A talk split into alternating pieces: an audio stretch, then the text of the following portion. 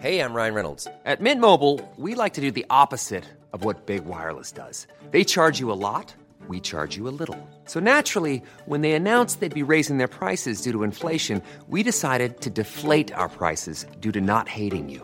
That's right. We're cutting the price of Mint Unlimited from $30 a month to just $15 a month. Give it a try at mintmobile.com slash switch. $45 upfront for three months plus taxes and fees. Promo rate for new customers for limited time. Unlimited more than 40 gigabytes per month. Slows. Full terms at mintmobile.com. Tenemos el privilegio de contar eh, con la presencia a través de la vía telefónica de uno de los grandes periodistas deportivos de todos los tiempos, José Ramón Fernández. José Ra, ¿cómo estás? Buenos días. Qué bueno que nos tomas la llamada esta mañana. Hola Sergio, me da mucho gusto saludarte y escucharte Sergio. Eh, José Ramón, cuéntanos, eh, fue un personaje muy controvertido, muy volátil, a veces se convirtió en caricatura de sí mismo, pero, pero cuando jugaba era extraordinario. A mí me tocó ver el famoso juego Inglaterra-Argentina ya en 1986 y ver dos goles, uno de trampa y uno espectacular, pero, pero así era Diego Armando Maradona. Así era, así fue su vida, ese 86 donde yo también estuve en esta Azteca narrando el partido, me pareció que Diego Armando Maradona, eh, yo lo había entrevistado un día antes a Diego Armando Maradona en una escapada que tuve eh, ayudado por Jorge Valdano, eh, me dijo que tenían que ganar ese partido como diera lugar por la revancha de la guerra de las Malvinas, que habían muerto muchos argentinos jóvenes, que tenían que ganar a Inglaterra simplemente. Y Maradona jugó un gran partido. Sí, es verdad que el primer gol lo hace eh, brincando más que un portero de 1,90 y él medía unos 72, cuando mucho. Uno, unos sesenta y tantos, unos 62. Y el portero era Peter Shilton, un, un porterazo. Peter Shilton, un portero muy alto y mm, de 1,90. Eh, Maradona muy vivo, mete la mano, el árbitro no se da cuenta, el juez de línea era de Etiopía, tampoco se da cuenta y mete el gol. Y después le cambia muy bien una metáfora, dice, fue un gol con la mano de Dios. Y ahí quedó la mano de Dios. Pero después hace, tres minutos después, hace un gol, que es el gol histórico de Copas del Mundo, burlando a los ingleses que caían como soldados de un lado a otro, hasta que define frente a Peter Shilton y hace un gol histórico, maravilloso, bellísimo, y gana Argentina por dos goles a uno en Inglaterra ese partido. Después haría dos goles contra Bélgica en semifinales, Bélgica venía a eliminar a España en penaltis y eh, Maradona se convierte en la gran figura de la final, donde ganan tres goles a dos Alemania. Alemania que en el 90 se vengaría y ganaría 1-0 con aquel penalti que marcó Codesal. Maradona fue un jugador extremadamente bueno, muy bueno, de los mejores que ha habido en el mundo, un zurdo, maravilloso, técnicamente tenía todas las cualidades de un jugador eh, espectacular, eh, emotivo para el público, metía goles a balón parado, de cabeza no, no cabeceaba, pero le pegaba la pelota muy bien, burlaba a todo el mundo. Eh, ha salido un hombre muy parecido a él que se llama Messi, que juega muy parecido, de otro estilo un poco más rápido, que seguramente también hará, cuando termine su carrera, una gran historia futbolística, porque ha marcado récords en todos lados. Eh, me parece que Maradona después eh, se desvió en su camino, nadie lo ayudó, es increíble que nadie lo ayudó lo quiso ayudar Fidel Castro, que era amigo de Fidel Castro, los eh, regímenes revolucionarios, amigo de Hugo Chávez. Eh, pero tenía momentos lúcidos, Maradona, cuando declaraba la pelota no se mancha. Eh, era un hombre inteligente, pero lamentablemente las drogas, el alcohol, acabaron con su, con su vida a los 60 años, muy joven. José Ramón, eh, ¿cómo pasa Maradona de ser, como tú dices, este gran eh, futbolista, este gran jugador técnicamente muy bueno, a ser este gran ídolo? ¿Qué se conjunta en este personaje que, lleva a tantos a, pues, eh, incluso a ser fanáticos? Porque es un chico, es un chico que viene del pueblo, nació en Villa Fiorito, muy pobre, muy pobre, de ahí empezó a surgir, a levantarse, a levantarse, a levantarse. Y Argentina, como todos los países de América Latina, eh, incluyendo a México, necesitan ese tipo de figuras, necesitan ídolos en quien creer. No, porque no creen en los políticos, porque no creen en muchas cosas. Creen en un atleta, creen en un deportista, creen en alguien que eh, defiende la camiseta de su país, la albiceleste, que tanto la quieren los argentinos, que defiende todo lo que es lo que le gusta a ellos. El fútbol argentino es un país eh, dominado totalmente por el fútbol, que ha generado grandes atletas, pero Diego Armando Maradona fue una excepción. Excepcional jugador, cuando jugaba en la cancha de Boca, con el Boca Juniors, aquello era locura. Diego tomaba la pelota, burlaba tres, cuatro, marcaba un gol y el estadio de Boca se cintraba. Cuando jugaba contra River Plate, que era su rival también.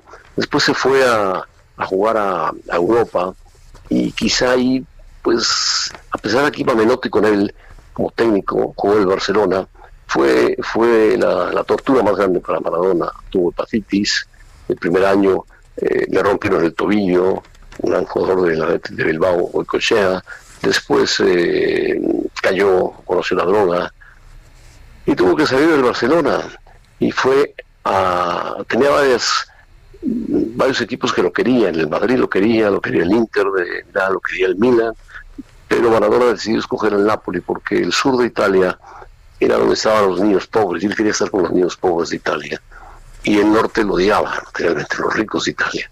Pero hizo el Nápoles un equipo pequeño, empezó a ser grande, ganó dos, dos títulos de la UEFA, no fue campeón de, Europa, ni mucho menos, pero jugaba muy bien. Nosotros transmitíamos los partidos todos los domingos eh, a las 9 de la mañana, donde jugaba Maradona, y hacía goles excepcionales a balón parado, por todos lados.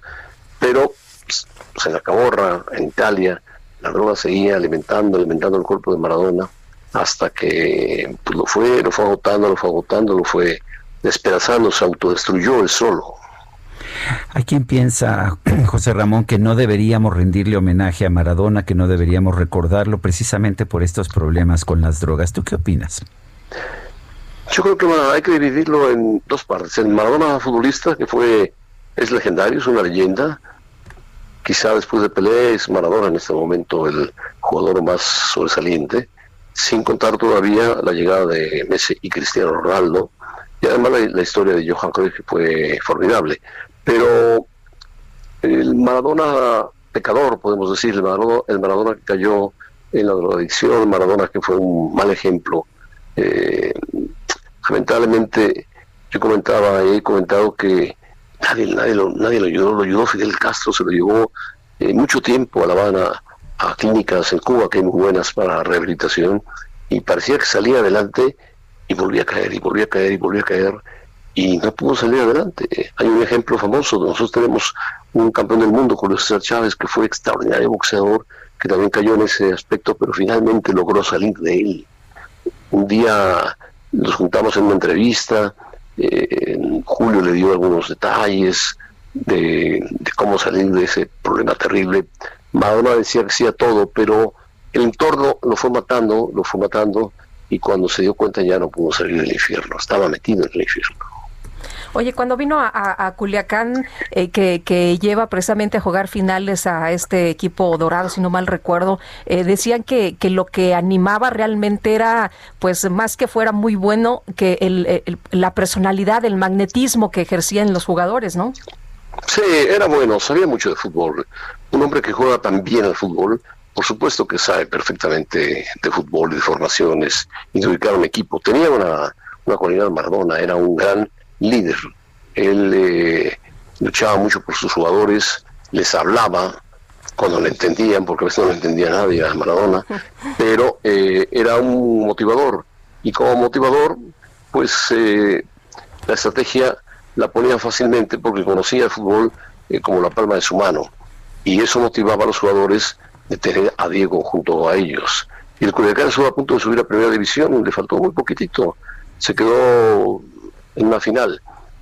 Maradona vino a México precisamente a, trabajar, a tratar de escaparse, se metía en un hotel muy bonito que era en Culiacán, se encerraba, no salía, se comportaba bien. El problema es que por los dolores de las piernas, por los dolores del cuerpo, eh, siempre estaba sedado, entonces hablaba con mucha dificultad.